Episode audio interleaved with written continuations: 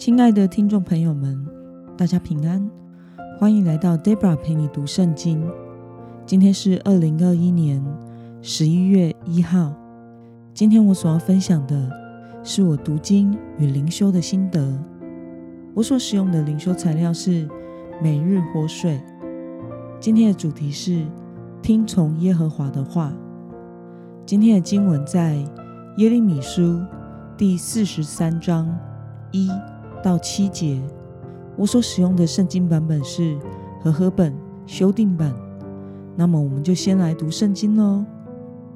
耶利米向众百姓说完了耶和华他们神一切的话，就是耶和华他们神差他去说的这一切话。和沙雅的儿子亚撒利亚和加利亚的儿子约哈难，以及所有狂傲的人，就对耶利米说：“你说谎！耶和华我们的神并没有差遣你说，你们不可进入埃及，在那里寄居。”这是尼利亚的儿子巴路挑唆你害我们，要把我们交在加勒底人手中，使我们被杀或被掳到巴比伦去。加利亚的儿子约哈难和所有的军官百姓都不肯听从耶和华的话，留在犹大地。加利亚的儿子约哈难和所有的军官却将幸存的犹大人，就是从被赶到。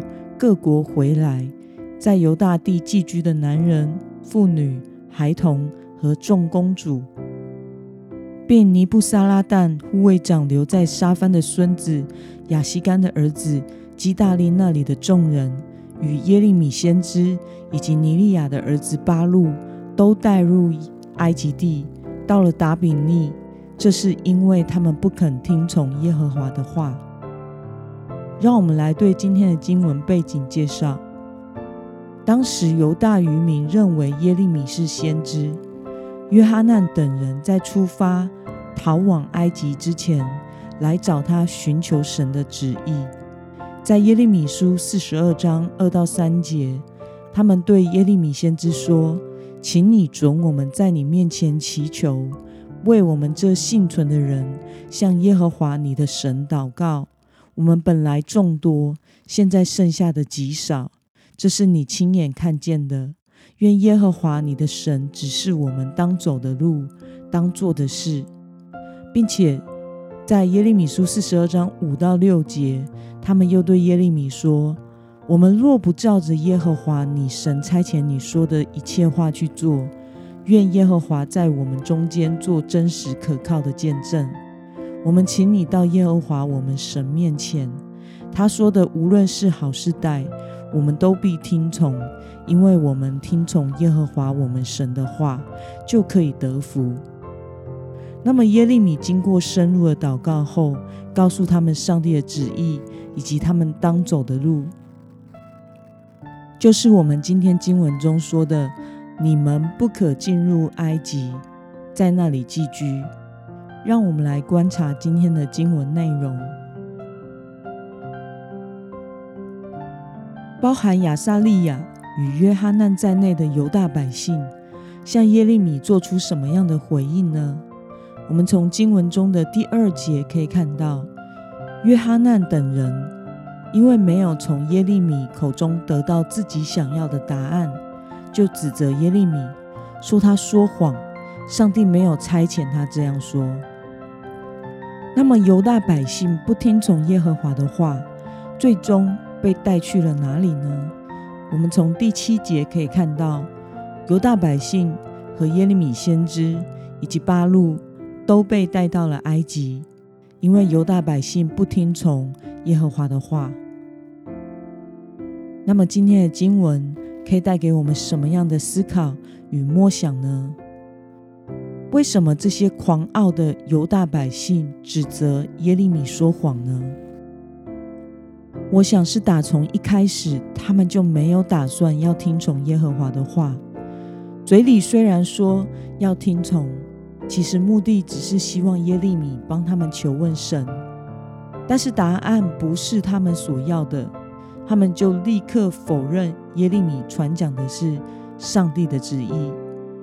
因此，比起上帝的旨意，他们更重视的是自己的想法以及自己想要做的事。他们真正想要的，并不是神的话语，而是上帝的认同以及耶利米对自己想法的支持。那么，约翰难和犹大百姓比起听从耶和华的话，更重视自自己的想法，甚至毁谤耶利米。和忠心的童工八路，对此你有什么样的感受呢？在这段经文中，称他们是狂傲的人，因此他们会如此的反应，也不让人感到意外。一个狂傲的人是没有办法接受别人不顺着他的心意的，更不可能将神的旨意的优先顺序放在自己的心意之上。当事情与自己的意愿相违背时，就狂傲的性情大作，目中无神，也目中无人。在服侍的道路一路走来，其实看过许多人拼命的寻求上帝的旨意，一直找不同的传道人祷告。找我祷告之前，可能已经找过其他传道人，然后在我做了祷告以及勉励之后。他可能并没有接受，而又去找别的传道人。结论就是，大家祷告的结果和做的劝勉都差不多。但是这不是他想要的答案。于是他就一直找下去，希望找到一个说出他想要答案的传道人。就算真的找到了，但往往不久之后，他还是不满意，又开始因为别的问题。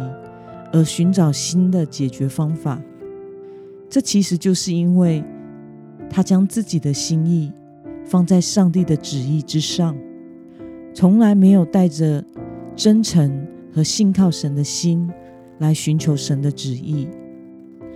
其实，身为基督徒，就是跟随耶稣、属耶稣的门徒。我们与神之间，并不是捐个香火钱，然后。与神要个答案的对等关系。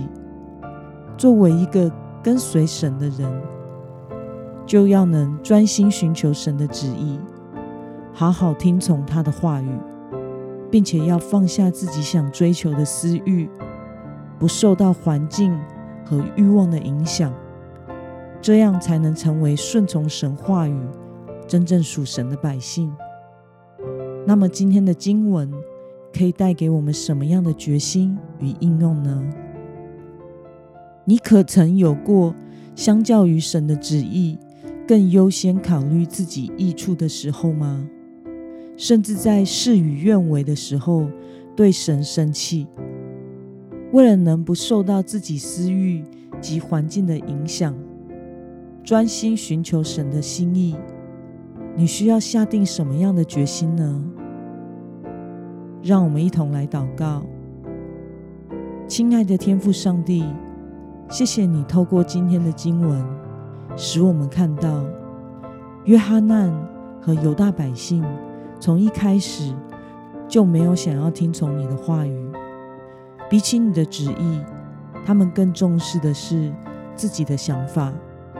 求主帮助我，能够成为一个专心跟随你、寻求上帝旨意的人。并且听了就顺服，能听，并且能行。求神让我不受到环境或自己的欲望所影响，让我忠实的按着你的旨意行事与生活。奉耶稣基督的名祷告，阿门。